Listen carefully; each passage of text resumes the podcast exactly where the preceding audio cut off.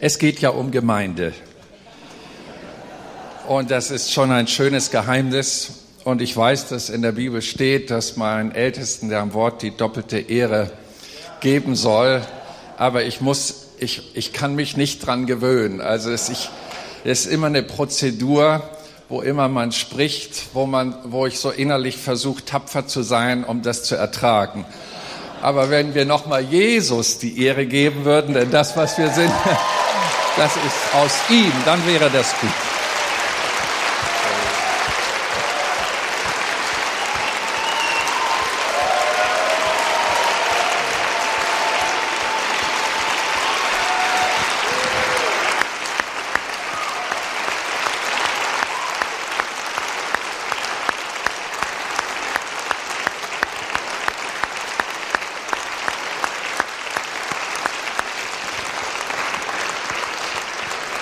Und Herr Jesus, du bist hier, um, um zu retten, um aufzurichten. Du bist hier, um in deinen Plan hineinzuführen.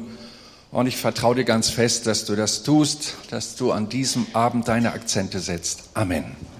Es ist äh, ein wunderschönes Thema von der Familie unseres Herrn Jesus Christus zu reden. Es ist mir ein Vorrecht, all die Jahre mit äh, einer zunehmenden Freude ich hätte das nicht gedacht, dass das so lang anhält, diese Freude an seiner Gemeinde, weil als Gemeindemann kennt man ja auch die Schattenseiten äh, der Gemeinde Jesu, aber es ist einfach der Gründer und der Wirkende, der ein daueroptimistisch sein lässt, in, die, in das Werk seiner Gemeinde Schritt für Schritt weiter reinzugehen und als ich mich mit äh, Andreas Sommer unterhalten habe im Vorfeld, wo denn mein Akzent liegen könnte an diesem Abend, äh, kam mir dieses Thema, Gemeinde, eine Tür für Gottes Gegenwart.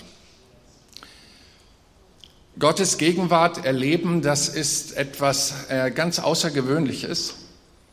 Salomo, der nach über 20 Jahren Tempelbau mit seiner Israelgemeinde nun vor diesem opulenten Bauwerk stand, hat so sinngemäß hinterlassen, was nützt dieser granitsteinfarbenprächtige Bau ohne Herr, dass du da drin wohnst? Und äh, wir dir begegnen können. Und hat damals schon im Alten Testament eine Denkrichtung aufgeschlossen, die so, so wichtig ist. Und gebe Gott, dass die Gemeinde des Herrn nie Schritte zurück macht, was dieses Ziel betrifft, sondern Stepcon. Eben noch ein Schritt drauf zu, denn unser Herr bleibt sehr interessant in Ewigkeit, also keiner fürchte Langeweile im Himmel. Und das kann schon hier auf der Erde beginnen, dass die Sache Jesu einem nicht langweilig werden muss. Wenn es geworden ist, ist ein Schritt zurückgegangen. Und da will der Herr auf jeden Fall heraushelfen, äh, und zwar alle Ebenen von der Leiterschaft bis äh, zu dem, der noch überlegt, ob er Christ werden will oder nicht und auftaucht in, der Gemeinde, in den Gemeinden hin und her. Diese Sehnsucht nach der Gegenwart Gottes wird besonders auffällig auch in unserer Zeit erlebt, wo man äh, hört, dass äh, Gott besonders stark wirkt. Wir nennen sowas Erweckungsphasen. Und äh, wir haben, wenn ich jetzt nur mal die Schlagwarte bediene, die aus dem anderen Kontinent im Westen von uns hergekommen sind, die Zeit der Toronto-Gemeinde da am Airport, die eine erweckliche Zeit hatte über etliche Jahre, was das für Menschen angesogen hat, die einfach das berühren wollten, was die Gemeinde gefunden hat, nämlich Gegenwart des Herrn und dadurch auch das Wirken des Herrn in einer stärkeren Weise, als sie das in ihrer eigenen Gemeinde so kennen. Und dann Pensacola, als das aufbrach, 93, 94 und über fünf, sechs Jahre recht stabil ging, äh, bis es dann, warum auch immer, äh, wieder in sich zusammenfiel, habe ich äh, wunderbare Berichte gelesen und ähm, irgendwann war ich dann auch mal eingeladen, da auf der Bibelschule, 1200 Studenten überall aus der Welt und hatte zu denen sprechen dürfen, etliche Stunden.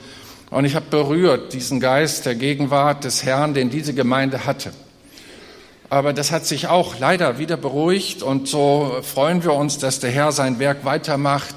Zurzeit ist Reading eine Anlaufebene, wo Leute hingehen, um eine ganz tiefe Sehnsucht zu leben, nämlich etwas zu berühren, was sie aus dem Wort Gottes kennen, aber in der Realität und Praxis so persönlich wohl nicht erleben. Wie oft höre ich diesen Satz, wie komme ich, ich brauche einen geistlichen Durchbruch, ich muss da irgendwie rein in die Gegenwart Gottes und das betrifft nicht nur den schlichten Christen, sondern das geht bis in die Leitungsebene rein. Mir steht gerade ein Pastor vor Augen, der mir das so schön erzählt hat. Ingolf sagte er, nach einer BFP-Konferenz war ich so inspiriert von deinem Wort, da kam ich nach Hause und meiner Frau gesagt, ich werde jetzt den Herrn suchen. Ich werde fasten und ich werde mich einschließen, bis ich den Herrn ganz neu erlebt und gefunden habe. Naja, und dann war das, morgens war, saß er da um 8 Uhr in seinem Hausbüro und hat sich abgeschlossen, Telefonstecker rausgezogen, sehr weitsichtig, er hat alles beherzigt. Und dann so um die Mittagszeit, als die Kinder von der Schule kamen, kroch der Mittagsessensduft durch seine Bürotür. Und begann ein unglaublicher Kampf in ihm, sagte er, und er setzte sich dann still an den Mittagstisch, aß mit und war resigniert von sich selbst. Und äh, dann hat er aber am anderen Tag einen neuen Anlauf genommen und äh, tauchte tatsächlich den ganzen Tag nicht auf. Abends kam er ins Schlafzimmer, legte sich ins Bett, seine Frau guckte ihn an und erkannte, er ist nicht durchgebrochen. Das sah sie an seinem Gesicht. Und dann ging das noch anderthalb Tage und dann irgendwann, an dem anderthalb Tage später, morgens um elf, kam er strahlend in die Küche und sie nahm ihn in den Arm und sagte, du hast was mit Jesus erlebt. Oh ja, sagte er, ich bin in seine Gegenwart gekommen wie seit langem nicht mehr. Und sie drückten sich, die Liebe Gottes war da, eine ganz tiefe Sehnsucht auf allen Ebenen derer, die Jesus einmal kennengelernt haben. Wie ist es mit dir? Soll das Thema mit der Gegenwart Gottes auch bei dir ein Top-Thema sein, wenn es um das Werk Jesu auf dieser Welt geht? Ein wunderschönes Werk, egal in welches Land man kommt. Man braucht nicht lange, um zu entdecken, der gehört zur Familie. Wenn wir dann unsere Liebe über Jesus austauschen, ruckzuck ist man vertraut, keine langen Diskussionen, keine kulturellen Barrieren. Es ist der Geist des Herrn, der seine Gemeinde baut und er macht das vorbildlich. Und so öffnet er uns allen seine Türen und möchte, dass wir seine Gegenwart wertschätzen. Und es scheint, als wenn es enorme Barrieren gibt, in dieser Ebene reinzudringen. Und ich will ein paar berühren an diesem Abend. Das Thema kann ich nicht ganz erschließen. Ich lese aus Jakobus 4 ab Vers 8. Da steht dieser so schlichte Hinweis, naht euch zu Gott dann wird er sich euch nahen. Das ist hinläufig bekannt in unseren Gemeinden und äh, überall, wo man die Bibel noch liest, äh, wenn man im Namen des Herrn zusammenkommt. Und wie oft ist dieser Satz zitiert worden? Naht euch zu Gott, dann naht er sich zu euch. Und was ist daraus gemacht worden? Vielleicht äh, hat man gesagt, ja, gut, dann nahe ich mich zu Gott und gehe am Sonntag in Gottesdienst und dann schauen wir mal, was rauskommt. So nach dem Motto, ich habe mich ja genaht. Schauen wir mal, ob er sich jetzt auch naht. Und wenn der Gottesdienst nicht so proppig war, maximal durchschnittlich, dann sagt man, aha, das ist also das Niveau, sich Gott zu nahen. Und ehe man sich versieht, die Jahre vergehen, man wird traditionell und es kommt so ein innerer Barometer von, das ist Gegenwart Gottes. Und dann gibt's natürlich noch den Hinweis an die Allgegenwart Gottes. Gott ist überall. Ja, was sollen wir uns da groß ihm nahen? Er ist doch allgegenwärtig. Halleluja, gelobt sei Gott. Er ist überall da. Was wollen wir uns da aufmachen und quälen und möglicherweise ein Zimmer einschließen und auf die Knie gehen und was weiß ich, alles anstellen, um ihm noch näher zu kommen, wo er doch da ist. Darüber habe ich viele Diskussionen geführt im Laufe meines Lebens mit Leuten gerade zu diesem Thema. Dann gibt es da noch so einen schönen Satz, wo zwei oder drei in meinem Namen versammelt sind, da bin ich mitten unter ihnen, spricht der Herr Jesus Christus in Matthäus 18, Vers 20. Liebe Zeit, was habe ich diesen Satz oft gehört, wenn man in seinem Namen zusammenkam und man hat regelrecht drauf bestanden, dass er mitten unter uns zu sein hat und äh, letztendlich ihn auch ein Stück weit vereinnahmt. Und ich erinnere mich an ein Lied, das vor Jahren mal gedichtet wurde, was so diesen, diese Vereinnahmung auch ein bisschen deutlich machte. Ich weiß nicht, wer der Texter war, ich will ihm auch nicht zu nahe treten, aber das ging un ungefähr so. Kriege ich das jetzt? Ja, Gott ist noch unter uns, wir sind sein Volk. Kann das jemand? Ich bin mit euch, spricht der Herr. Ja, Gott ist noch unter uns. So, ja, Gott ist noch ganz knapp unter uns. Wir sind sein Volk. So habe ich das manchmal mitgesungen. Und dachte, Herr, bist du das? Ist das das Leben so als Teenager und Jugendlicher? Und dachte immer, Mensch, das ist doch recht glanzlos, wenn man so in schlichten Kreisen aufwächst was sich Gemeinde Jesu nennt und man denkt so, boah, also so proppig ist das gar nicht, so von den Worten schon, aber von der Realität, den Inhalten von diesen Verheißungen sieht es doch etwas anders aus. Und dann äh, sagt uns die Heilige Schrift immer wieder so eine, eine Ermutigung und gibt uns Richtung, da heißt es äh, zum Beispiel, ich red mal, äh, lese mal rein in die erste Gemeinde, diese alle verharrten einmütig im Gebet mit etlichen Frauen, Maria und so wird das alles und die Brüder und dann im Finale von dieser zehntägigen Gebetseinheit, die ja gar nicht auf dem Kalender stand so, man kann das ja so machen, traditionell ist Gemeinde, jetzt ist zehn Tage Beten dran, aber äh, das hat sich so wunderschön ereignet, kriegten sie eine Ausgießung des Geistes und damit eine Präsenz der Gegenwart Gottes in besonderer Weise.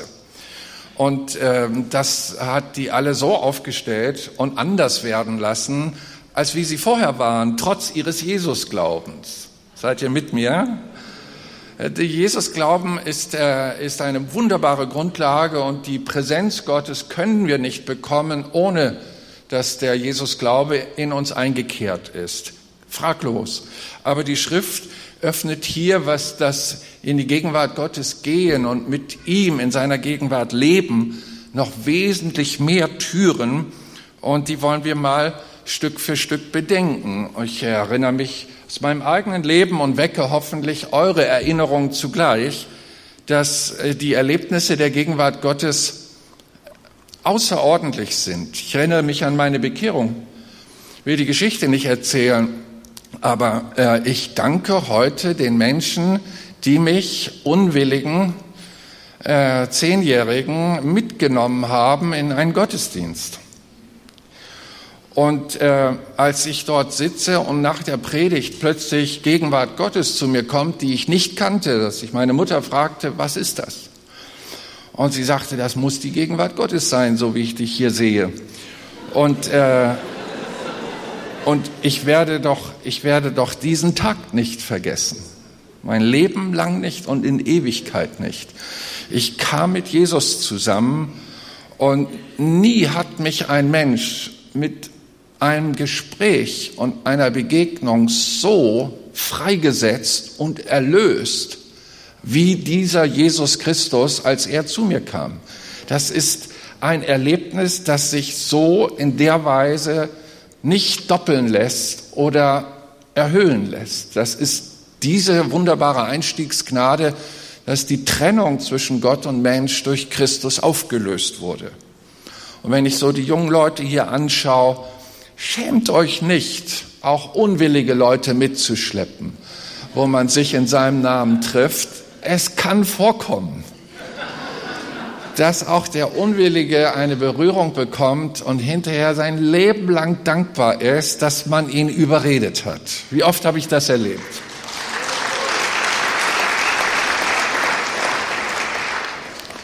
Und wenn man merkt, bist du nicht willig, dann brauche ich Gewalt, äh, will ich mal diesen goethischen Gedanken entlehnen. Äh, ich hatte einen Schulfreund ab der ersten Schulklasse, sechste, äh, erste Klasse, sechs Jahre alt. Den hat die Klassenlehrerin neben mich gesetzt und mit dem bin ich groß geworden. Wir sind Freunde geworden bis heute. Und als ich Christus fand und ihm erzählte, fand er das gar nicht toll. Das fand er sektiererisch und so weiter. Und das hat sich über Jahre hingezogen. Und dann habe ich irgendwann Gewalt gebraucht und bin zu dem Pastor und habe gesagt, ich halte das nicht mehr aus, dass der Kalle den Jesus nicht liebt, den ich so liebe. Dann hat der lutherische Pfarrer hat gesagt, okay, jeden Dienstag um 5 Uhr kommst du in meine Sakristei, dann knien wir uns nieder und beten für Kalle. Und der, der hatte wirklich eine lebendige Gemeinde und genug zu tun. Der hat das gemacht. Halbe Stunde lang saß, äh, knieten wir auf seiner Kniebank da in seiner Sakristei und haben für Kalle gebetet. Und ein halbes Jahr später äh, kriege ich einen Anruf von diesem Pastor und sagt, weißt du, wer hier war? Kalle. Und ich habe ihn natürlich dann auch angerufen. Er sagte, ja, Samstagabend, ich mache mich fertig, liege in der Badewanne, will zur Disco. Es war so gegen 22 Uhr und wollte wieder einen drauf machen und plötzlich geschieht etwas mit mir und ich erkenne meine Sünden und meine Schandtaten und ich habe nur noch einen Wunsch gehabt, nicht zur Disco hin zum Pastor. Und den habe ich abends, abends um halb elf angerufen und der hat sich freigenommen, da bin ich hin und da habe ich anderthalb Stunden gebeichtet. Bist du nicht willig? So brauche ich himmlische Gewalt. Wenn man selber den Zugang findet zu Jesus, hat man doch eine Vision, wie andere auch reinkommen können. Und ich danke denen, die für mich gebetet haben und sich für mich eingesetzt haben. Leute, das ist das, wie Jesus seine Gemeinde baut. Er will sich einmischen, wenn wir uns ihm nahen. Nicht traditionell, sondern eben mit jenem Herzschmerz, den er für jeden Menschen in sich trägt. Das ist die Vaterliebe Gottes. Und ich danke Gott für die Menschen, die mir eine Kinderfreizeit bezahlt haben, meine Eltern, dass ich neun Monate später als Elfjähriger erlebte, wie die Liebe Gottes sich ausgoss in mein Herz durch den Heiligen Geist. Ich werde diese Freizeit nicht vergessen, mein Leben lang und in ewig. Denn diese Kraft, mit der ich zuerst struggelte und irgendwie mich verkrampfte durch falsche Belehrung und falsche Vorstellungen, als die mich endlich erobert hat, dachte ich, ich laufe Gott ein zweites Mal in die Arme. Das war so herzlich, das war so erfrischend, das war eine Präsenz des Himmels, Heute kann ich das formulieren. Damals konnte ich das noch nicht formulieren. Ich habe nur rote Wangen gehabt, Freudentränen in den Augen und ich wusste, ich liebe Jesus noch mehr als zuvor. Und dieses reingeführt werden in die Gegenwart Gottes, auch durch solche Erlebnisse und Verheißung unseres Herrn, darf aus der Gemeinde des Herrn nicht verschwinden. Es gehört einfach zu seinem Programm dazu, seine Leute Schritt für Schritt hineinzuführen in seine Möglichkeiten seiner Präsenz. Und äh, wenn ich das noch bedenke für die Leute, die sich in mich investiert haben, mir den Schritt zur Glaubenstaufe nahezulegen, den ich dann als Zwölfjähriger ging, dann wusste ich, mit diesem Schritt bin ich in eine andere Ebene des, der Gegenwart Gottes gegangen, nämlich in eine Art, in eine Art Verloben, Verlobungsbündnis, dass äh, der Herr sich zu mir stellt, während ich mich zu ihm stelle und vor der unsichtbaren und sichtbaren Welt mich eintauchen lasse in das Wasser, womit ich deutlich mache, dass dieses Untertauchen mein Begraben ist des alten Ingolfs und in mir ein neues Leben entfacht ist. Und so bin ich aus dem Wasser genommen worden. Und das ist an mir gehandelt worden, das läuft so bei der Taufe, um deutlich zu machen, dass Christus mit seinem Geist an uns gehandelt hat. Es ist sein Werk, es ist nicht unsere Leistung, sondern wir brauchen uns nur hingeben, wie bei der Taufe, so auch beim Aufnehmen von Jesus Christus und dem Empfang seines Geistes. Ich denke an die Treffen im Namen Jesu, wo wir den Lobpreis entdeckten in einer nicht traditionellen Weise. Jugend mit einer Mission brachte wunderbare Lieder rein. Wir haben das Gesinge in der Gemeinde als Teenager nicht mehr so berührend erfahren und erlebt. Wir sahen die älteren kriegten rote Wangen und schwelgten in Erinnerungen, als die Zeit mit dem Herrn noch lebendig war. Aber das jetzt, hier und heute, das Christus neu erleben, das braucht manchmal neue Gefäße. Und diese Lieder, die erfassten uns und in der Tat erlebte ich durch den Lobpreis, nicht durch die Abhandlung traditionellen christlichen Liedgutes, was ja zum Programm gehört, Recht und Recht auch zu verteidigen ist, aber diese Herzensgnade zu singen, um wirklich Gott zu loben und nicht zu stöhnen, dass das Lied im Liederbuch sieben Verse hat und wie man die wohl schafft und so weiter. Ich weiß nicht, wie es euch ging, aber ich bin also mit so einem Kirchengesangbuch groß geworden. Und da eine Freiheit zu kriegen, auch mal mit schlichteren Texten in der gleichen Melodie und Aussage zu verharren, bis das endlich eine Beteiligung findet von innen her und man nicht nur instrumentalisiert wird durch ein Programm. Das hat mir Tor und Tür geöffnet und ich entdeckte erst später, als ich die Bibel studiere, dass Gott sehr wohl mit seiner Gegenwart im Lobpreis seines Volkes wohnt.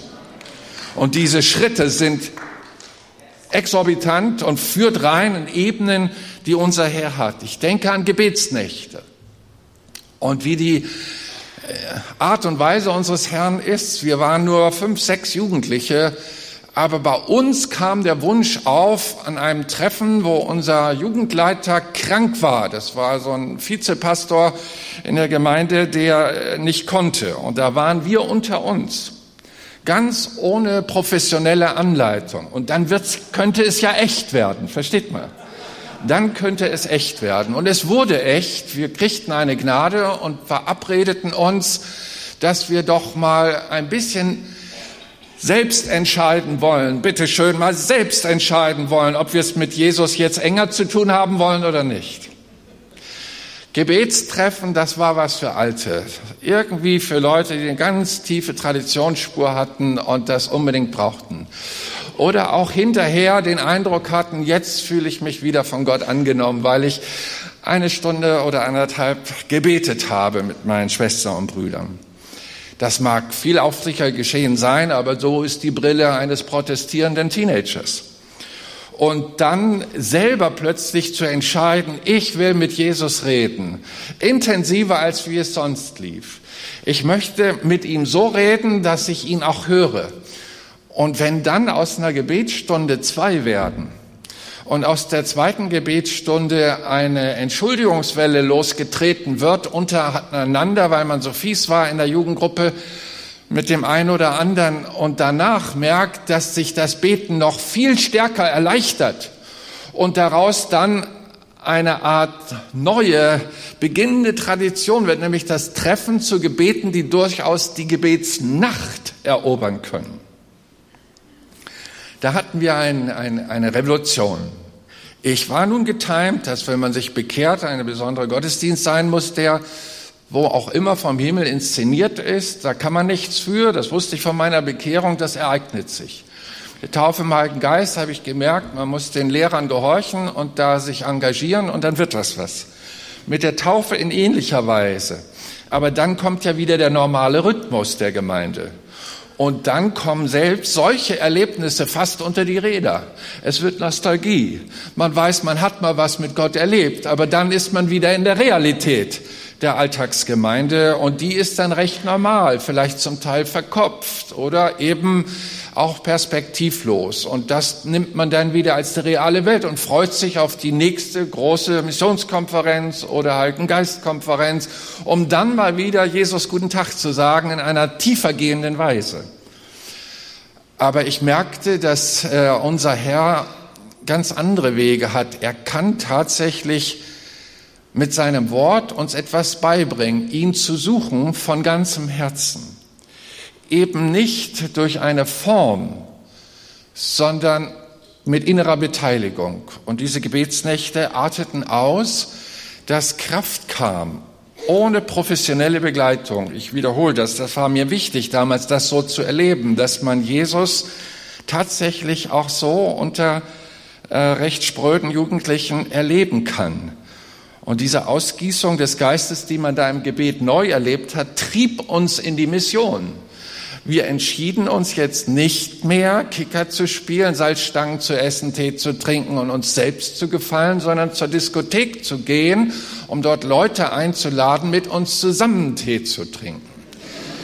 Und das bitte mit 14 Jahren, nicht? Also sieht man mir heute nicht mehr an, war ich aber mal. Und äh, die Erlebnisse, die man dort machte, waren wiederum eine andere Ebene. Ich bekam plötzlich mit, dass der Herr eine Gegenwart Gottes verheißen hat, die ich vorher nicht so praktizieren wagte. Wer bin ich schon? Und ich müsste mindestens 100 Seminare haben, um dafür vorbereitet zu werden. Ich sehe mir vor jeder Evangelisation der, die, die, der Leidensantrag eines Pastors in einer Gemeinde, wenn es heißt Evangelisation und wir gehen, aber du musst noch Seminare halten, sagen sie dann immer.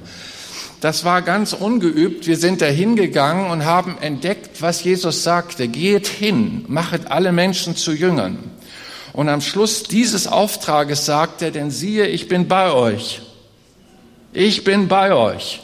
Wann ist er bei uns? Nächster Schritt. Wenn wir hingehen, erleben wir Gegenwart Gottes. Und ich hörte mir selber zu, wie ich da mit meinen einfachen Worten und Schmalspurtheologie da den äh, Jugendlichen an der Disco sagte, ihr braucht Jesus und komm mit. Und das hatte Kraft, die schlichten Worte, sie waren nicht tiefgründig, die kamen mit. Und sie guckten sich an, was uns da so begeistert und erlebten Jesus Stück um Stück und das Ding wuchs. Und dass dieser Geist, der eine andere Ebene der Gegenwart anbietet, nämlich Christen in einer missionarischen Kraft in die Gegenwart Gottes anderer Art zu führen, das wurde dann mein Lebensstil. Denn wenn man einmal, weiß nicht woher dieser saloppe Spruch kommt, wahrscheinlich aus der Jägersprache, ne, Blut geleckt hat oder so, ich, kommt mir gerade so. Furchtbarer Satz, wieder beiseite. Aber ich, jetzt weiß ich etwas Seriöseres. Ich, aus dem Kochstudium. Ich bin auf Geschmack gekommen. Ich bin auf Geschmack gekommen. Ich erinnere mich wie heute, als sich zwei 16-jährige Typen, die echt schräg aussahen und schon am Marihuana dran waren, das erste Mal zu Jesus führen. Zwei Menschen zu Jesus geführt, mit 14 Jahren. Ich war hinterher wie im Himmel. Ich fiel jedem in der Jugendgruppe um Hals, als die wieder weggegangen sind und dachte, ich bin einen Schritt weiter. Ich merke, dass Jesus auch mich für sowas gebrauchen kann. Ich hatte da einen riesen Respekt gegenüber den Evangelisten und so. Ganz bewusst oder unbewusst an die Professionellen delegiert sowas. Ich weiß, das steht da in der Bibel, aber da fehlt einem dann, das sagt man so salopp, die Offenbarung oder der Zugang. Und äh, jetzt war, hatte ich den Zugang zu dieser Art der Gegenwart Gottes und entdeckte, wie leicht es geht, mit Menschen ins Gespräch zu kommen. Denn wir sollen uns keinen Kopf machen vorher, der Geist er wird bei euch sein und euch beibringen, was ihr sagen sollt. Und hinterher werdet ihr wissen, woher es gekommen ist und ihn dafür ehren.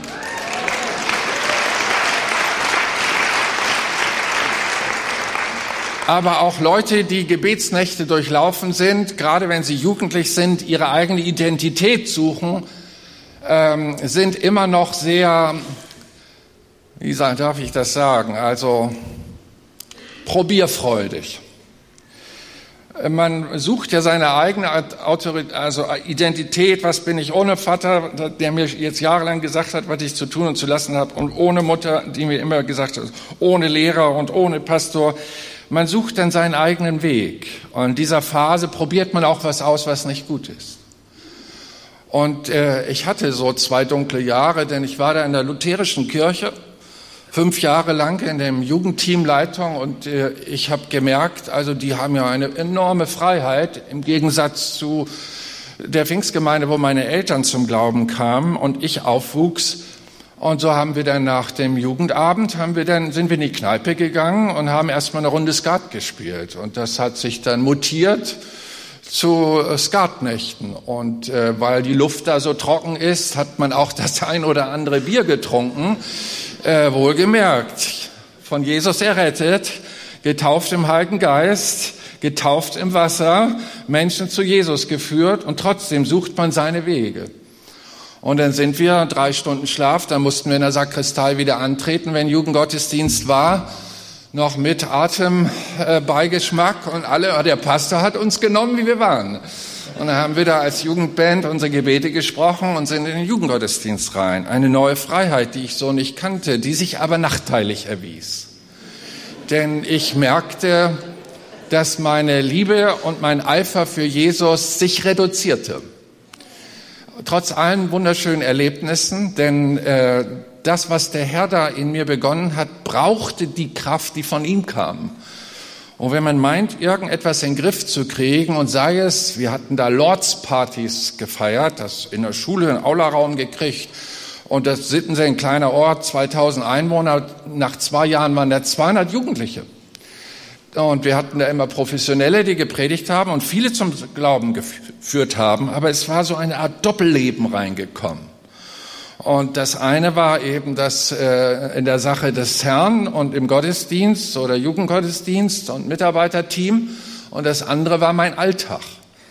Und da entwickelte sich auch eine Dynamik, die ich so gar nicht im Vorfeld wahrgenommen habe, dass nämlich der Herr sich auch zurückzieht und dann andere Kräfte einziehen. Und dann merkte ich diese Unruhe nachts um elf, Jetzt musst du noch irgendjemand anrufen, ob irgendwo noch eine Spielrunde ist, äh, wo gepokert wird. Und man hatte dann seine einschlägigen Gruppierungen. Und wie danke ich Gott für einen ganz einfachen Gottesdienst, wo mich jemand hinschob, äh, eben nicht lutherisch, sondern pfingstlich.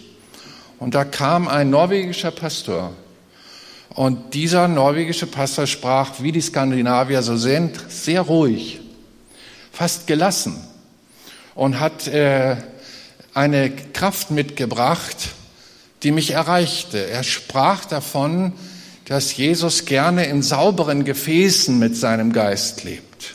Später begriff ich, er hatte das Thema Heiligung. Und diese Kraft, die er mit sich brachte, gab mir eine ganz neue Sehnsucht nach der Gegenwart Gottes. Ich hatte den Wunsch, mich durchheiligen zu lassen.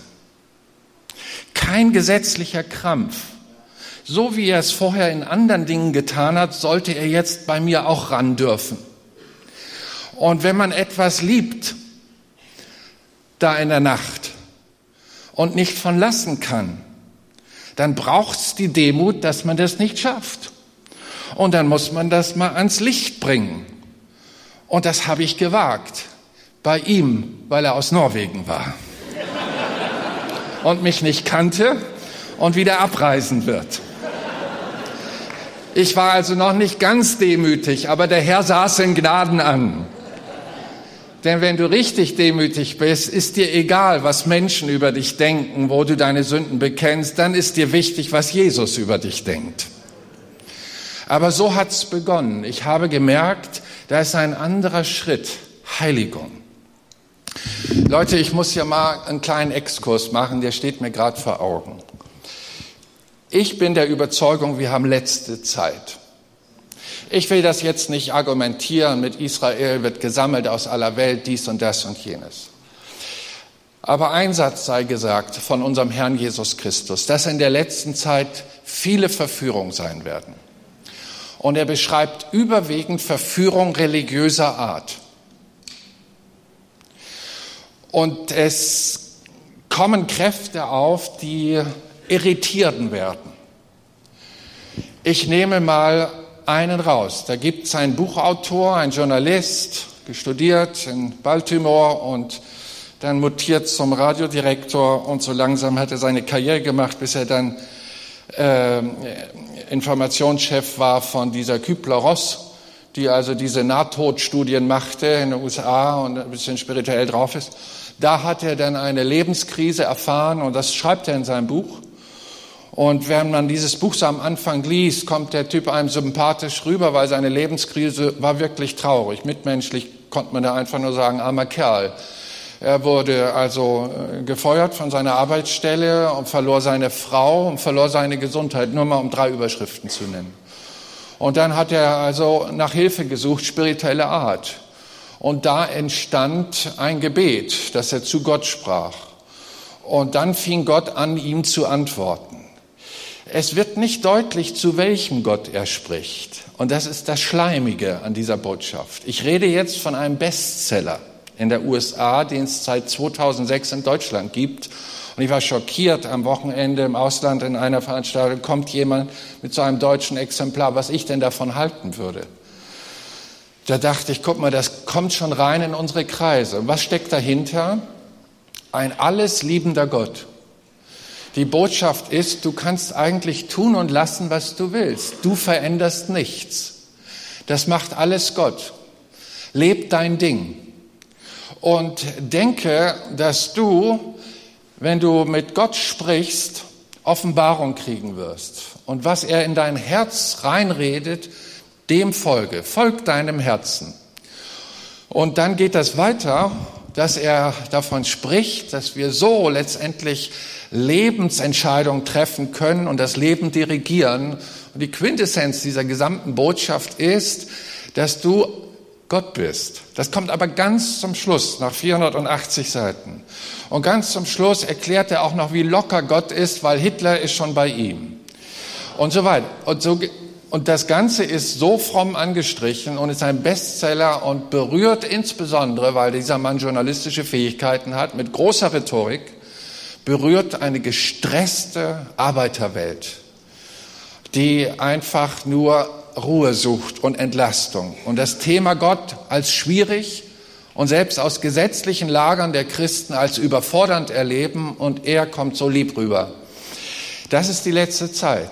Und lasst mich das noch dazu sagen. Wir, äh, liebe Daniel Kolender und ich, wir waren da in, in Malaysia gewesen auf der Weltpfingstkonferenz und saßen zusammen noch abends und er sagte, ich sag, was sind die Trends? Ich hatte ihm vorher erzählt, was ich so beobachte. Er sagte, bei uns in der USA ist die neue Bewegung, das sind die Hypers. Das ist der Spitzname. Die Hypers sind, jetzt fallen Schubladen, wenn ich das Wort sage. Nein, ich mache es erstmal noch nicht. Sondern das sind Leute, die lieben Gott und die lieben den dreieinigen Gott, Jesus und Geist Gottes. Und ähm, die sind 100 Prozent von einer Übermacht Gottes überzeugt, dass eben Gott auch alles hinkriegt. Und äh, keiner muss sich mehr anstrengen. Und diese ganze Dienstgehabe mit der Kirche und seiner Gemeinde ist letztendlich Erpressung und ist geistlicher Missbrauch. Und ihr müsst da mal runterkommen, frei wie ein Vogel. Da war auch so ein Autor, der auch diesen Spirit hatte äh, wenn ich das jetzt richtig zitiere. Die Hypers sind eigentlich, jetzt kommt die Schublade, sind äh, Ultra-Calvinisten. Die sagen, es ist alles schon entschieden im Himmel. Erfreu dich deines Lebens. Jesus weiß, wen er errettet. Und das macht er. Streng dich nicht an. Das kriegt er hin. Der ist übermächtig. Leb dein Ding. Und so verfällt Gemeinde. Aber es gibt noch Gemeinde. Nehmt das mit. Der Trend kommt nach uns. Und dann werdet ihr euch erinnern, dass ich euch etwas ins Herz geschrieben habe. Wachet. Wachet und betet. In der Gegenwart Gottes kriegen wir Unterscheidungsvermögen für den Trend, für den ganzen Spirit, der da ausgegossen wird, bis in unsere Kreise rein, denn er will, wenn es geht, auch die Auserwählten verführen. Und das kann er nur, indem er unseren Jargon aufnimmt, unsere Sprache.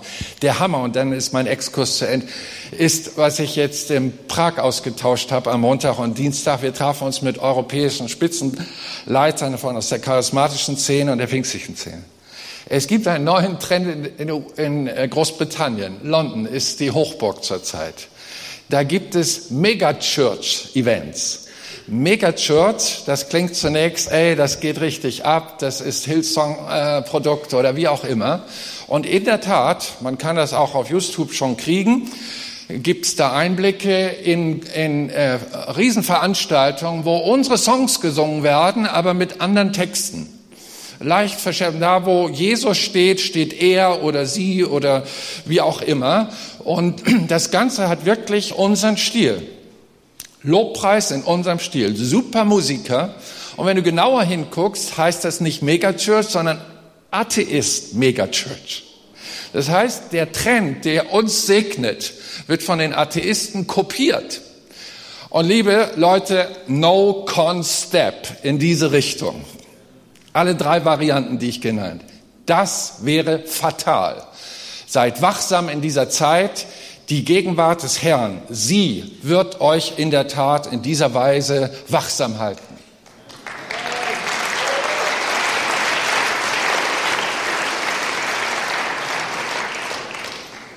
Ja, und dann gab es noch einen Gottesdienst, da habe ich meine Berufung erlebt.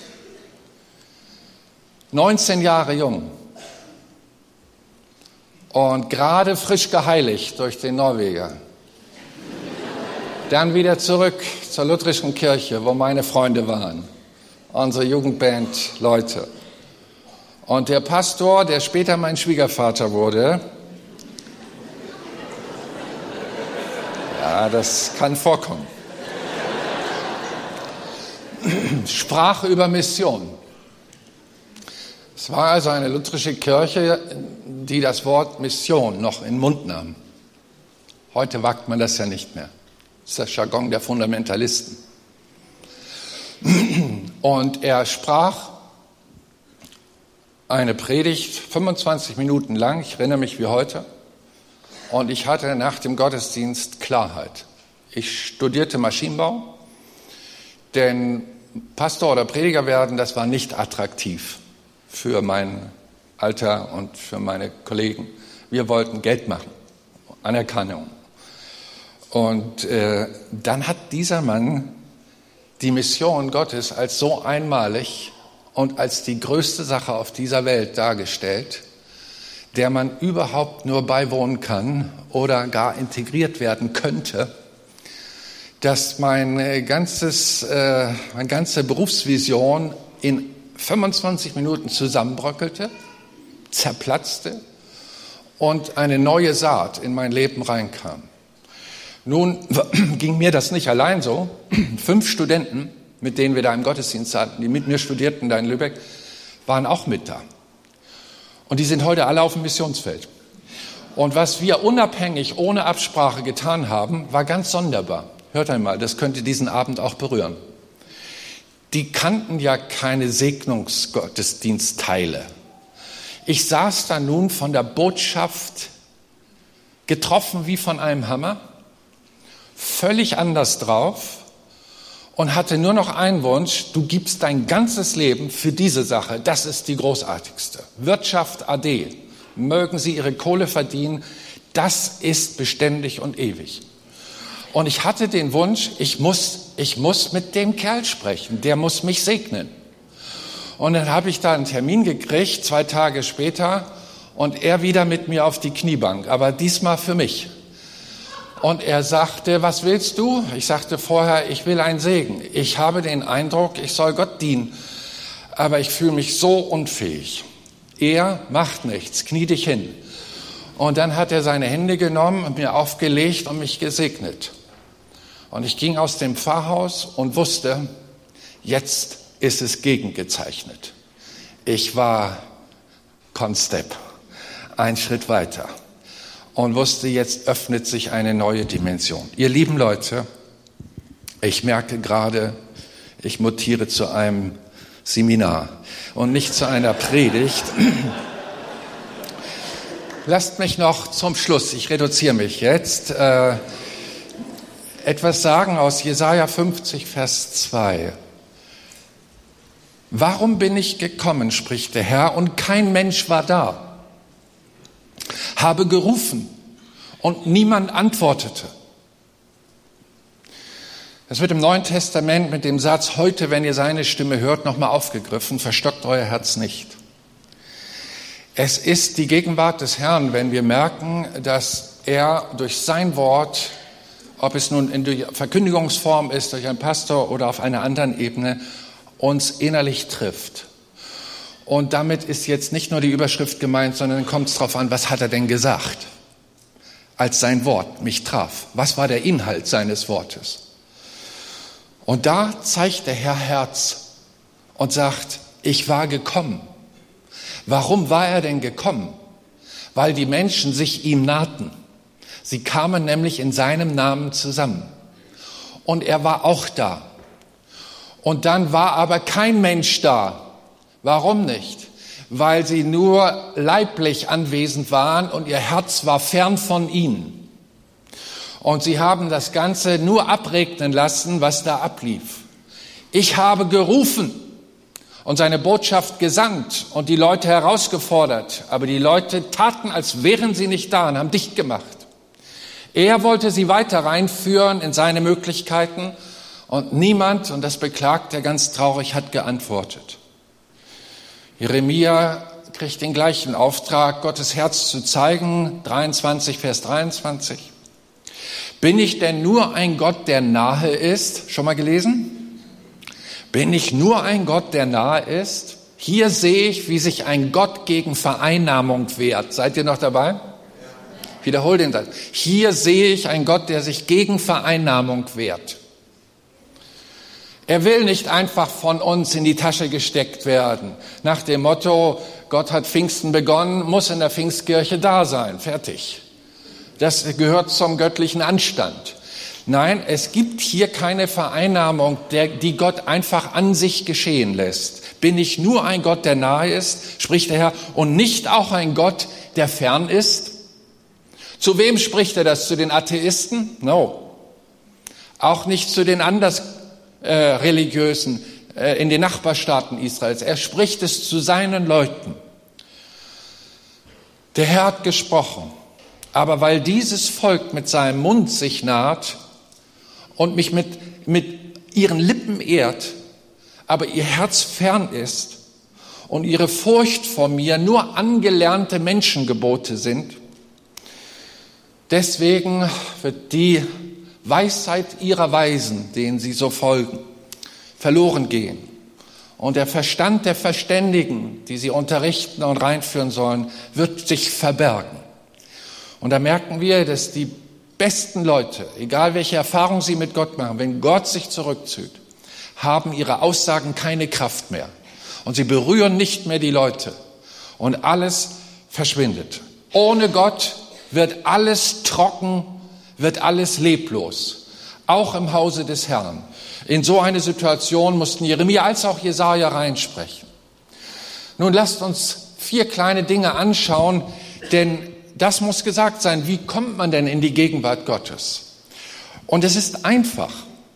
Natürlich, der Glaube ist hier ein Schlüssel. Deswegen Hebräer 11,6. Ohne Glauben ist es unmöglich, ihm wohl zu gefallen, denn wer Gott naht, und hier haben wir es wieder mit der Gegenwart des Herrn, der muss glauben, dass er ist und denen, die ihn suchen, ein Belohner sein wird. Ohne Glauben werden wir keinen Zugang haben zu Gott. Hier müsste man ein weiteres Thema aufschließen für alle, die hier oder da etwas gekriegt haben. Ich habe hier wieder meinen Predigtschatz mitgebracht zur Wohl des philippinischen Gefängnisses dass ich da auch viele sagen könnte, aber die brauchen eure Hilfe und ihr braucht Hilfe vielleicht in dem ein oder anderen Thema. Geht da tiefer rein und lasst das Wort Gottes in euch rein wirken, damit ihr Veränderung von innen erfahrt. So ist also unser Herr einer, der sagt, ich bin jederzeit da. Wenn ihr Glauben habt, ich komme und ich belohne. Die Begegnung mit mir wird nie dein Verlust. Die Begegnung mit dir ist dein Gewinn. Und da kannst du sicher sein, spricht der Herr. Wenn man zu mir kommt, soll man nicht kommen mit Zweifel und ja, ich bin nicht würdig und ich schaffe das alles nicht und dies und das fällt mir ein. Christus ist der Vermittler zu Gott. Der Vorhang im Tempel ist zerrissen an dem Tag seines Todes am Kreuz. Und mit ihm dürfen wir in die Gegenwart unseres allmächtigen Herrn gehen. Und so gilt es auch, dass wenn man die erste Liebe verlässt, dann muss man zu ihr zurückkehren. Was für eine Liebe hat man verlassen? Die, Liebe, die noch Werke hatte, nicht nur Worte, Werke hatte. Und mit diesen Werken hat man einst Gott geehrt.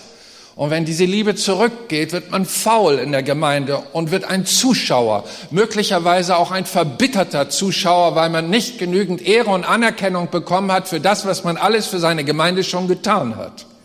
Unser Herr sagt, der Glaube allein, nicht das, was du getan hast, wird dich in die Gegenwart Gottes bringen und Umgang prägt Menschen. Das bleibt so. Umgang prägt Menschen. Bist du mit ihm zusammen, bist du ein von ihm geprägter, je länger, je mehr. Und so wirbt der Herr um uns immer wieder, kehrt um zu mir. spricht Herr. Das ist der werbende Gott. Er weiß, dass er mit seiner Gegenwart in unserem Leben Veränderung schafft. Und ich werde mich euch zukehren, spricht der Herr, der Herrscher an Sacharja 1, Vers 3. Psalm 24, 3. Wer darauf, wer darf hinaufsteigen auf den Berg des Herrn? Wer darf stehen in seiner Gegenwart oder der heiligen Stätte?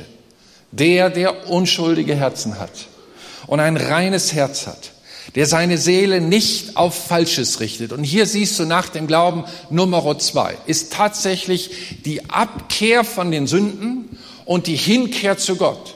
Wenn du von deinen Sünden nicht lässt, wird die Gegenwart Gottes für dich verschlossen bleiben.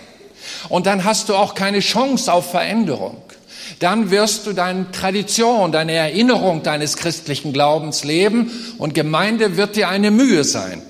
Aber Gemeinde ist ein Vorrecht.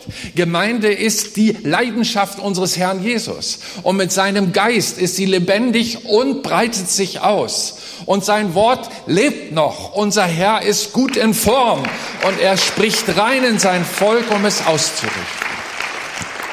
So sagt der Herr auch selbst, wenn du mit einer Opfergabe zum Altar kommst und dir fällt plötzlich ein, dass jemand etwas gegen dir gegen dich hat und dir vorwirft, dann lass dein Opfer am Altar zurück. Geh zu deinem Nächsten und versöhne dich mit ihm und danach bring mir ein Opfer. Der Herr hat also Regeln, wenn es darum geht, in seine Gegenwart zu gehen. Wir können die nicht selbst bestimmen, selbst wenn es die Masse tut und wir demokratisch uns auf der richtigen Seite fühlen. Demokratie ist nicht das Machtmittel der Wahrheit. Christus ist die Wahrheit. Er ist die Wahrheit, wie man in die Gegenwart Gottes kommt. Und wir können da nicht drüber weggehen. Es ist nicht gut, wenn du in deine Gemeinde gehst und bestimmte Leute meidest und dann in die Gegenwart Gottes willst. Du wirst frustriert werden. Und ich spreche es zu dir, damit du nicht länger frustriert bist, sondern diese Leichtigkeit der Gegenwart Gottes innerlich erlebst, um mit ihr unterwegs zu sein. Jakobus 4, 8, und das ist die letzte Ordnung hier. Naht euch Gott, er wird sich euch nahen. Säubert die Hände, ihr Sünder. Reinigt die Herzen, ihr Wankelmütigen. Auch mal Zweifel bekennen vor dem Herrn. Fühlt euer Elend und trauert und weint über euch selbst. Euer Lachen verwandelt sich in Traurigkeit, eure Freude in Niedergeschlagenheit. Und da spricht er all jene christliche Traditionslackierung an. Komm, wir freuen uns. Ach, der Herr ist noch mit uns und so. Dieses Flache, das will er nicht, weil es ist nicht echt. Und es ehrt ihn auch nicht. Und dann äh, verlieren die Menschen, auch die an ihn glauben, Respekt gegenüber dem Gott, dass seine Sache so mühsam ist. Unser Herr möchte reformieren. Er will dich reformieren. Er möchte dich zurückführen zum Echten. Und wenn du Freude verloren hast, das ist dein Abend, da zurückzugehen. Du musst nicht erst Dienstag einen Pastorentermin machen. Das kannst du. Gott sei Dank haben wir so ein Open End. Du hast es mir erlaubt. Andi sagt, Ingolf, mach, was immer der Geist dir sagt. Wappnet euch. Halleluja. Und demütigt euch vor dem Herrn und er wird euch erhöhen. Hey, das ist doch gut. Wir haben zu viel Christen, die gedemütigt sind durch ihren falschen Lebensstil. Sie sind gedemütigt worden in einer zwanghaften Weise. Aber Gottes Demut ist ein Geschenk. Und du weißt, ohne ihn bin ich nichts. Aber er ist alles. Und mit ihm bin ich stark. Mit ihm überwinde ich weit. Und mit ihm kann ich glauben, weil er sein Werk in mir konstant tut. Und wieder heißt es hier, demütigt euch vor dem Herrn und redet nicht schlecht übereinander. Jakobus 4 macht er wieder deutlich, naht euch zu Gott. Aber wie? Das schlechte Reden über die anderen lassen, das gehört mit dazu, wenn du in die Gegenwart Gottes rein willst. Und wie schnell sitzt der Teufel auch in den Gottesdiensten und flüstert dir ins Ohr, was mit dem ist und was mit ihr ist und was die wohl möglicherweise denkt oder getan hat. Das ist alles eine Ebene, die uns immer wieder auseinanderreißt und von der Gegenwart Gottes aufhalten will. Sag lieber mit dem Psalmisten 40, Vers 18, ich bin hilflos und ganz auf dich angewiesen, Herr. Sorge für mich, denn du bist doch der, der mir hilft. Du bist mein Befreier. Mein Gott, zögere nicht, hilf mir, hilf mir, damit seine Sache lebendig ist. So, gelobt sei Gott. Und dann kommt die verborgene Gegenwart Gottes auf uns zu. Und ich wünschte, sie wäre sehr weit verbreitet. Denn wir denken an Gott und seine Gegenwart gern, erlaubt mir dieses Wort, als Profiteure.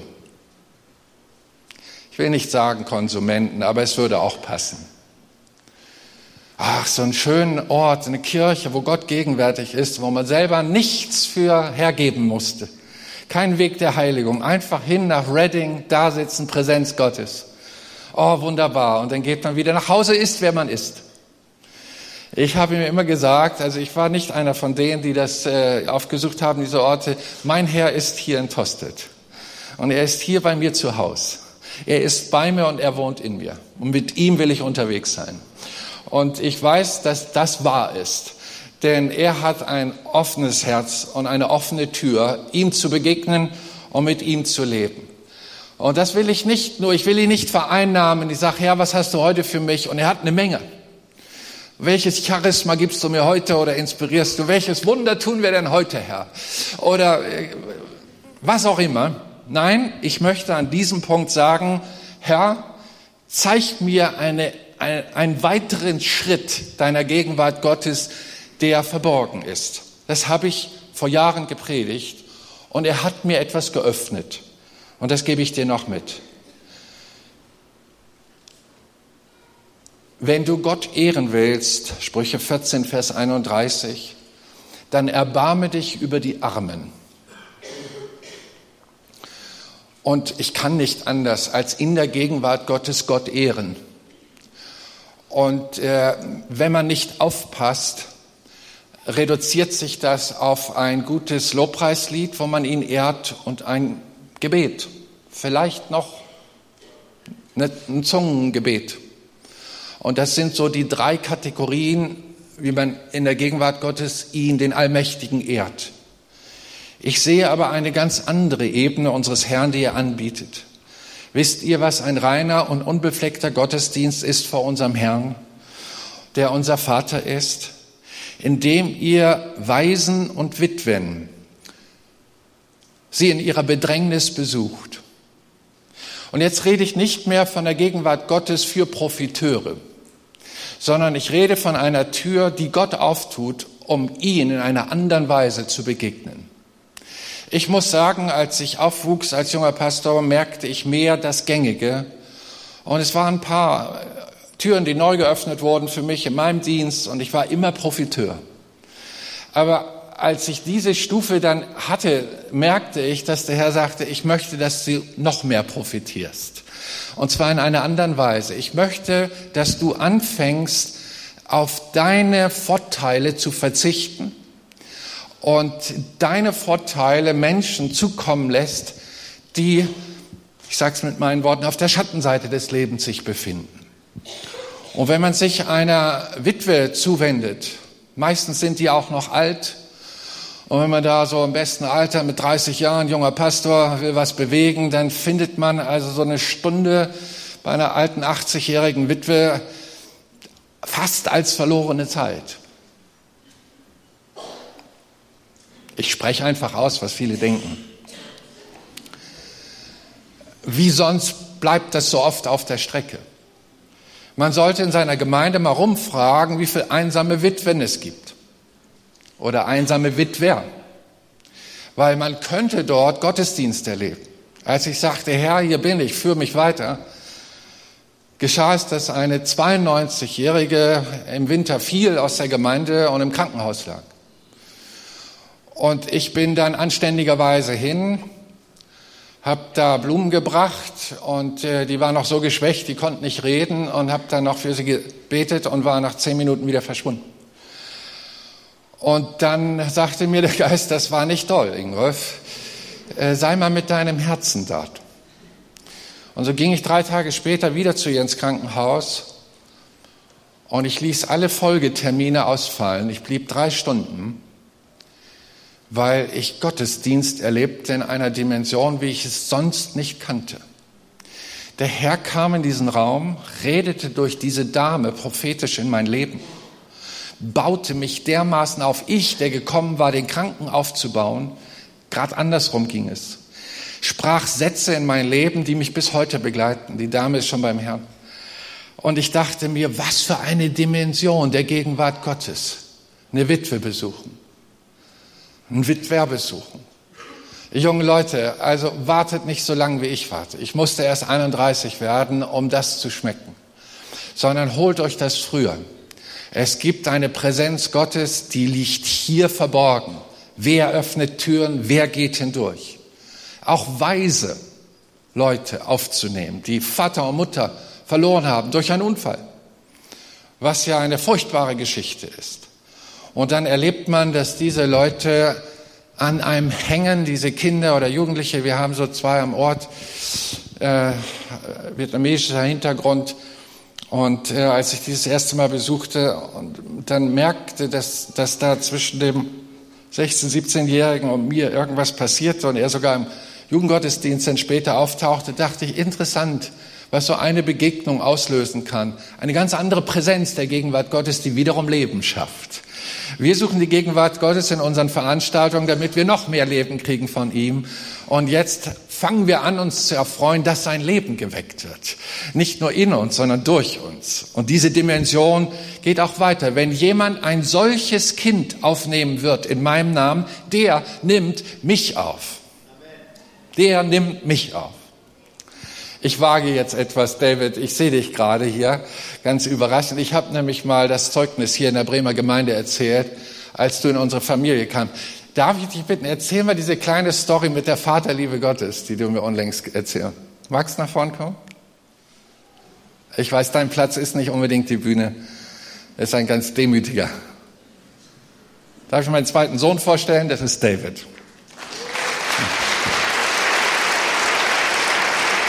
Wir haben uns doch gar nicht gegrüßt. Schön. Hey Dave, komm mal, äh, du kannst dich erinnern, du hast, du warst irgendwie im Einsatz gewesen mit Cleansing Class, ne? Und dann hattest du irgendeinen Wunsch. Zeig mir die Vaterliebe Gottes. Wie war das? Ähm, ja, ich war bei Cleansing unterwegs und ähm, ja, hatte da ähm, halt war in der Gebetszeit und auf einmal merkte ich, dass die Vaterliebe Gottes halt ähm, ja auf mich kam und ich ich musste so ähm, ja, tierisch heulen, halt für die Menschen, die da in dem Raum waren. Und ähm, wusste erst gar nicht, was ist das. Und dann hatte der Herr mir gesagt, ja, das ist die Vaterliebe, die ich für dich habe. Und das war so unglaublich. Also ich kann das gar nicht beschreiben.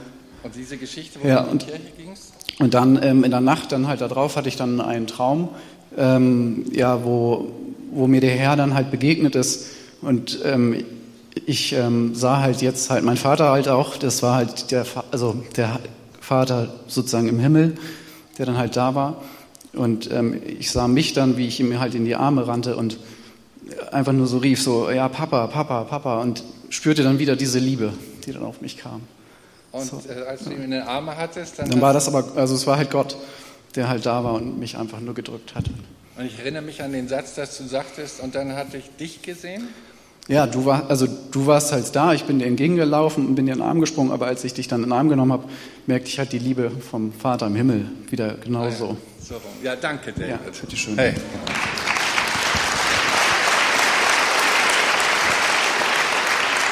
Als er mir das erzählte, vor etlichen Wochen war das, ähm, da war ich so berührt, weil das genau meine biblische Erkenntnis trifft. Er war ja fünf Jahre, als er zu uns in die Familie kam und wirklich auf der Schattenseite groß geworden. Und äh, diese, diese Begegnung mit der Vaterliebe Gottes, wo er doch vaterlos aufgewachsen ist, die ersten fünf Jahre seines Lebens, ähm, dass er mir in die Arme fällt und dabei die Vaterliebe Gottes erlebt. Das hat, äh, hat mir so eine innere Offenbarung gegeben, als er mir das erzählte. Er sagte, ja, aber das steht ja auch in der Bibel. Wer eins dieser Kinder aufnimmt, nimmt mich auf. Und äh, Jesus sagt, wer mich sieht, sieht den Vater. Und er lehrt ja hier die Vaterlehre des Himmels und sagt, genau so etwas von der Gegenwart Gottes geschieht. Und es geschieht so natürlich. So natürlich. Greifbar. Hier auf dieser Erde. Ohne Lobpreisband im Hintergrund. Ihr seid echt gut. Aber verstehe das, das ist eine Ebene, die, die Tür ist offen. Und wir haben eine Menge Leute, die vaterlos groß werden. Und das muss nicht durch Tod geschehen sein, sondern einfach, weil der Vater abhaut und keine Verantwortung übernimmt. Wir brauchen Väter, die ihr Herz öffnen und die diese, diese Kinder annehmen und ihnen etwas spüren lassen von dieser Gegenwart der Liebe Gottes.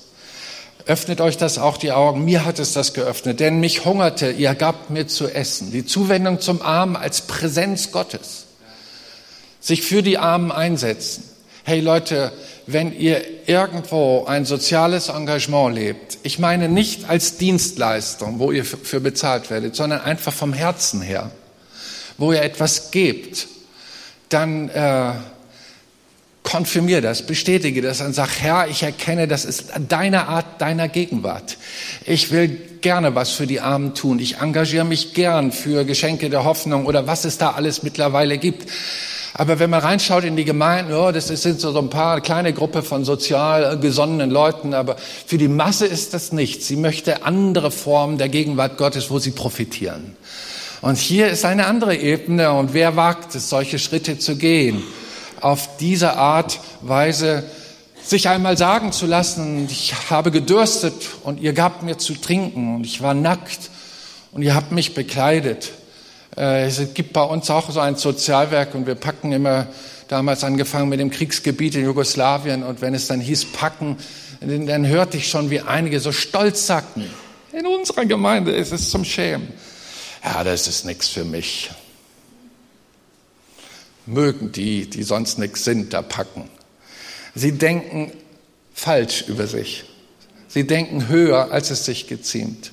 Dabei sind sie aus den Augen Gottes so gering und denken, sie sind für das Charismatische allein orientiert und so weiter. Ich war krank, ihr habt mich besucht. Ich war Fremdling und ihr nahmt mich auf. Da sage ich morgen Nachmittag etwas Prophetisches zu. Ich war im Gefängnis, ihr kamt zu mir, sagt Jesus. Eine andere Ebene der Gegenwart Gottes. Gefängnismission sollte nicht das Steckenpferd von zwei, drei Leuten der Gemeinde sein. Und schade, wenn es in der Gemeinde überhaupt keine Initiative in diese Richtung gibt. Sich für Gefangene einsetzen. Ich hatte gestern Nachmittag eins zu Besuch, der wollte gar nicht gehen. Äh, trotz Folgetermine. Ich sagte, Sascha, ich kann jetzt nicht mehr. Aber er hat schlimme Taten getan, war im Gefängnis, aber er wusste immer um unsere Liebe. Wenn wir ihn besucht haben im Gefängnis, dann hat er uns gedrückt, nicht losgelassen. Auch chaotisch aufgewachsen, wie sonst kommt so ein Lebensstil zusammen. Verletzte Menschen. Aber Leute, die Vaterliebe Gottes ist präsent, die will durch euch fließen. Ihr hättet Kanäle der Gegenwart Gottes en masse. Sagt doch mal Amen dazu. Ich weiß, es ist nichts für den Konsum, das fordert, aber es bringt euch weiter. Wann sahen wir dich im Gefängnis? Wann kamen wir zu dir? Und sie haben überhaupt keine Ahnung, was sie da getan haben, während sie sich den Schwachen und Benachteiligten zuwandten. Ja, und unser Herr ist eben ein Gott, der sagt, niemand hat Gott jemals gesehen. Aber wenn wir anfangen, einander und die Menschen zu lieben, dann bleibt Gott in uns. Damit schließe ich. Dann bleibt Gott in uns. Dann bleibt Gott in uns. Hör auf zu hassen. Hör auf zu missachten. Hör auf, respektlose Gedanken zu denken. Es trennt dich aus der Gegenwart Gottes. Komm, wir stehen einmal auf und nehmen eine Zeit des Gebetes. Naht euch zu Gott, so naht er sich zu euch.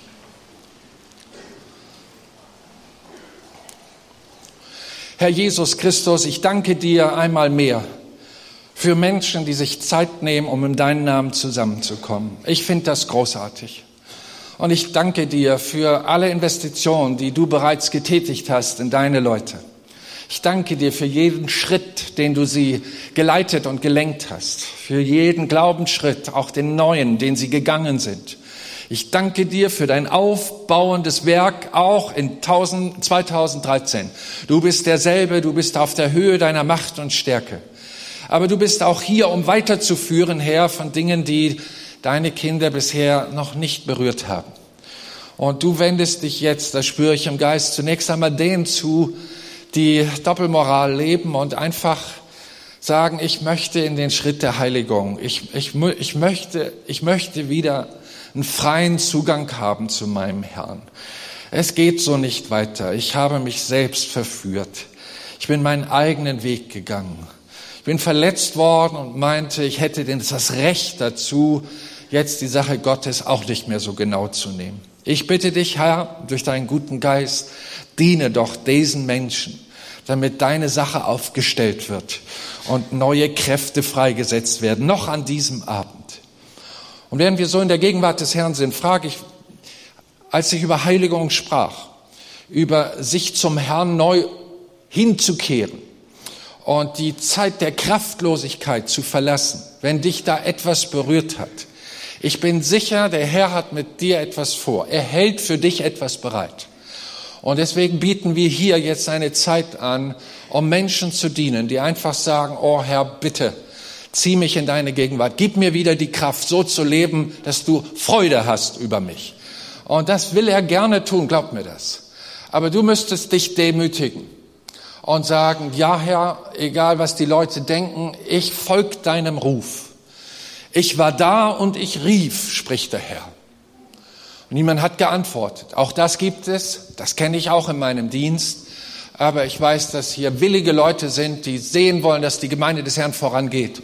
Und wenn du entdeckt hast, dass du einer bist, der mitblockiert und der Präsenz Gottes auffällt, dann äh, komm, lass ihn aufräumen, lass ihn ausräumen und lass doch das Joch, das über dein Leben gekommen ist, gebrochen werden. Und lass die Dinge, die dich immer wieder selbst anklagen, endlich mal freigesetzt werden. Nicht nur vergeben, sondern ich bete dafür, dass die Kraft des Herrn so mächtig ist, dass er dich auch von der Wurzel dieser Ungerechtigkeit befreit. In dem Namen Jesu. Ich rede das, weil ich das glaube, dass der Herr Herzenswunder tut an diesem Abend. So, jetzt hast du Zeit zu reagieren. Komm hier nach vorne. Ich bitte das Gebetsteam auch bereit zu sein. Seid so gut. Wir nehmen nicht zu viel Zeit dafür.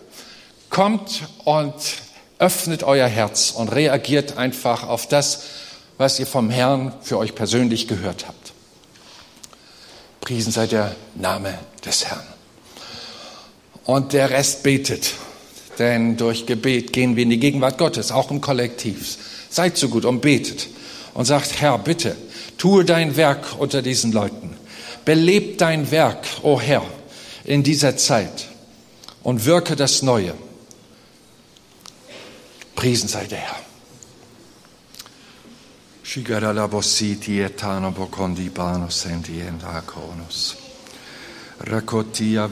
Eponosanus. Das ist, Herr, die Hand des Herrn auf deine Leute. Führ sie aus dem Schatten, führ sie ins Licht. Komm als ein mächtiger, gnädiger Herr, der in großer Barmherzigkeit durch die Salbung das Joch bricht. Ich bete, Herr, zerstöre die Werke der Finsternis und richte deine Leute auf. Hol sie in deine Spur, verherrliche dich, verherrliche dich durch sie. Richte ihre Würde auf. Ich bitte dich, Jesus. Ich bitte dich, Jesus. Gepriesen sei der Name des Herrn. Ich sehe im Geist ein Gesicht, ich sehe einen Menschen eine Treppe hochgehen und er steht vor einer sehr großen Stufe und er ist oft, er hat oft versucht, diese große Stufe zu nehmen und er schafft es nicht. Er rutscht immer wieder ab. Und der Herr spricht, du weißt, dass ich heilig bin und du auch heilig sein sollst. Und diese Sache ist nie in dein Leben gekommen. Wann immer du zu mir gekommen bist, habe ich dir deine Sünde vergeben.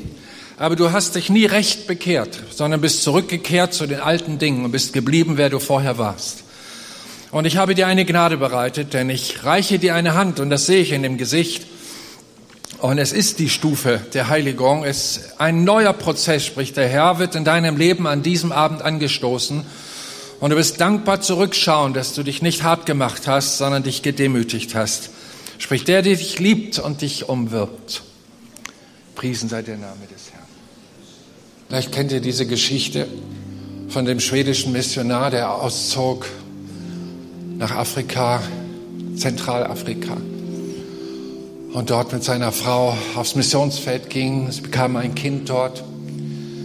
Er versuchte dort einen einheimischen Stamm mit Jesus bekannt zu machen. Es war so fruchtlos, so fruchtlos.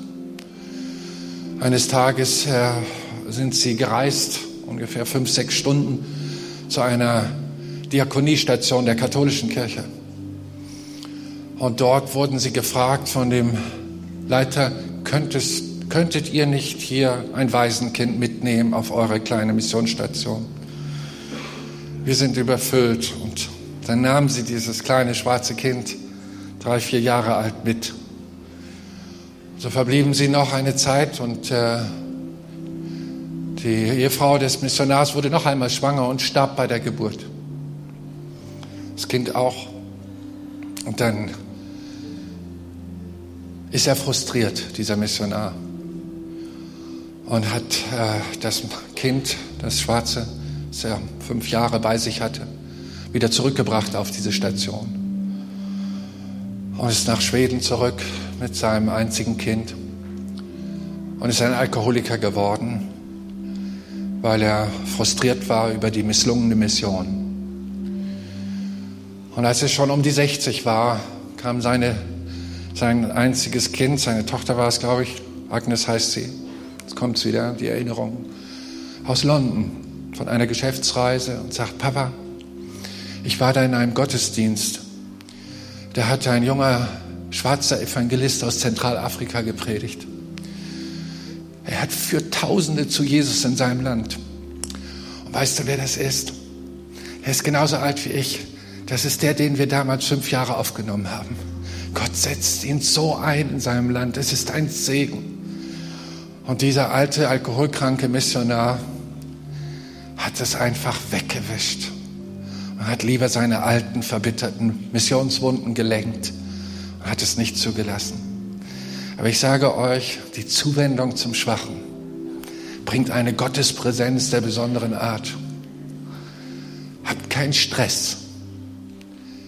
Es wird sich ergeben. Und ihr werdet ihn preisen.